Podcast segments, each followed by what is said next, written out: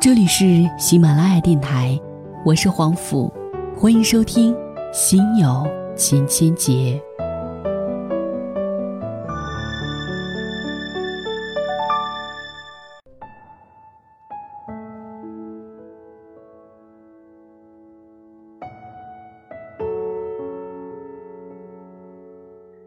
有一个无聊又现实的问题，总是会翻来覆去的出现在我的耳边。你会与怎样的人交朋友？我以前会很认真的说，勤奋、努力、有个性、有趣、漂亮、有想法，几乎把所有假大空的词都想尽了。然后又说一句，其实还是看缘分。但是有一次，一个闺蜜问我。怎样的人你是永远和他划清界限的？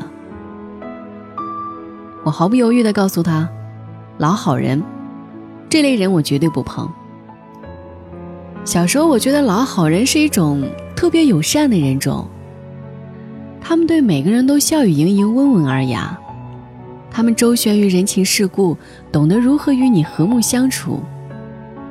可是长大后才发现。他不仅对每个人笑，甚至在你遇到困难的时候，也对你的困难笑。他确实很温和，温和到需要他说 yes 或 no 的时候，他只说一句随便，让你摸不着头脑。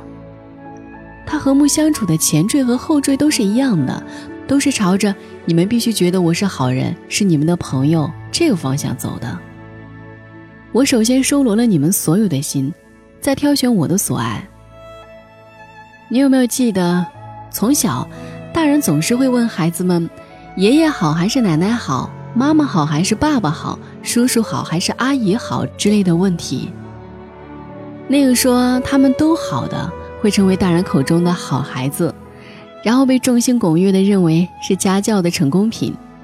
而你如果指名道姓的说出喜好，除了会惹来哄笑，也许还会被骂不聪明。在我们成长的路上。总是不断的自我培养，或者被培养成老好人。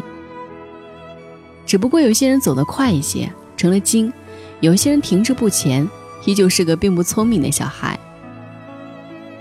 我对老好人反感，来自于我学生时代发生的一件事：班主任要求每人捐十块钱给困难学生，轮到我交的时候，我发现我自己的十元钱不见了。我回忆了一下。在我离开后回座位的时候，看到 S 正好盖上我的抽屉，但当时我并没有意识到他拿了我的十元钱，而同桌一直就在。我怀疑 S 可能是拿了我十元钱的那个同学，便告诉班主任。可当老师问同桌他有没有看到 S 拿钱时，他说没看到。班主任似乎很生气我这无中生有的行为，立刻打电话给我父亲，叫他来学校。并要求我父亲与我一起向 S 道歉。父亲很冷静，他知道我一向不莽撞如他，说希望先能看看写着 S 名字所交的十元钱。看到那个号码，父亲一下认定是他给我的十元钱，因为前一天，父亲正好从银行换来一串连号的纸币。剧情逆转，班主任无言，S 向我道歉，并在班里做检查。同桌后来说。我只是害怕以后不能与 S 好好做同学，所以才没说。那时我还不知道有老好人这个概念，但我开始意识到这种人的可怕，在许多时候他会让你回天无力。这只是老好人的其中一种。哈利亚特·布莱克有一本书叫做《不懂拒绝的老好人》，他说，老好人事实上是有一种不停取悦别人的认可瘾。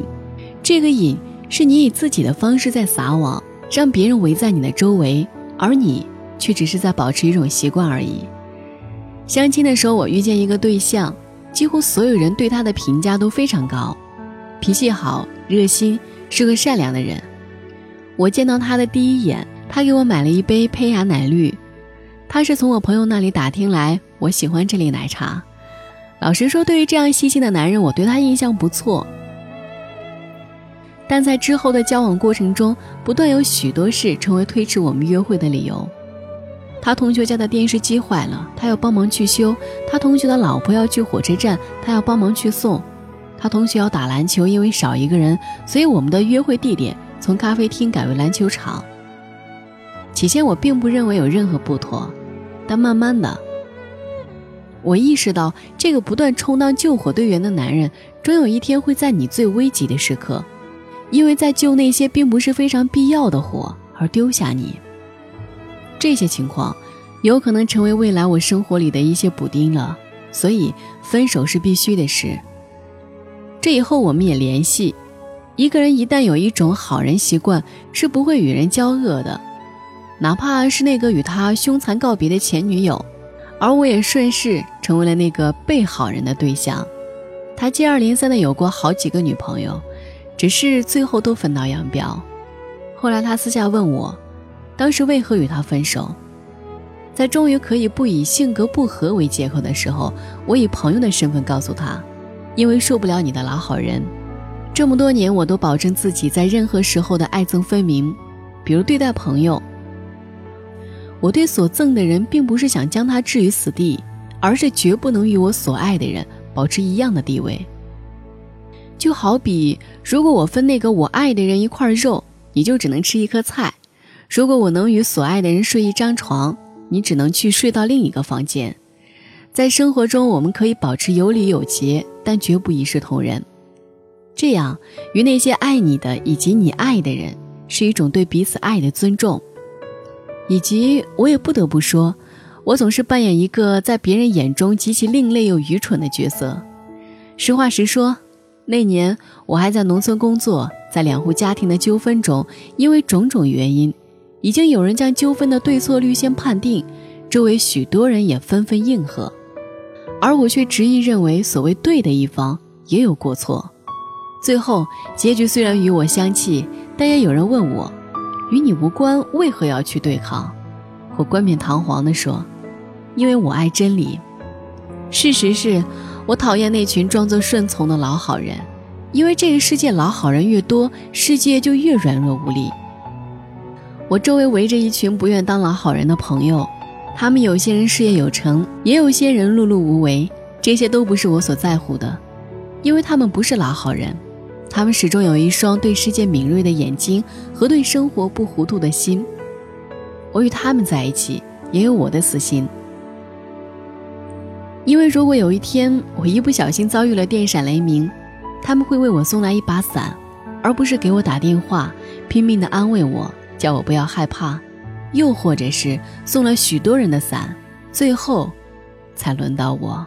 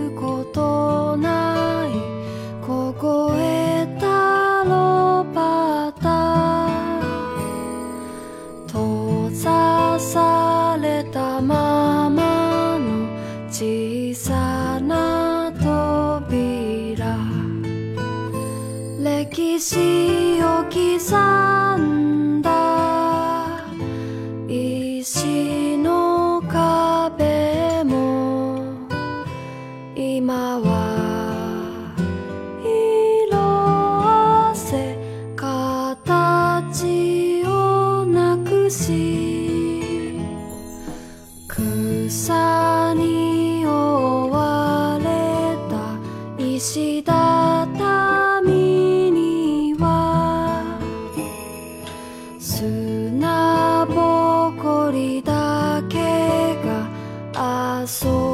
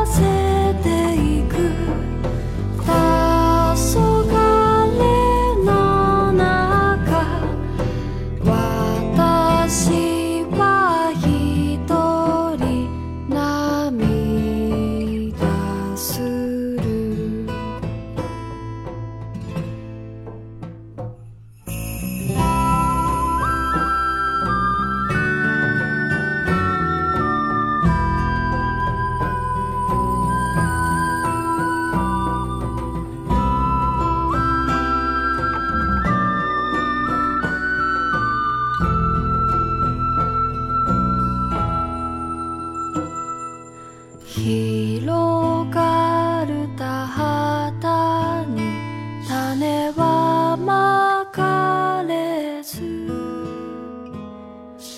名前を知らない草が茂る。営みの後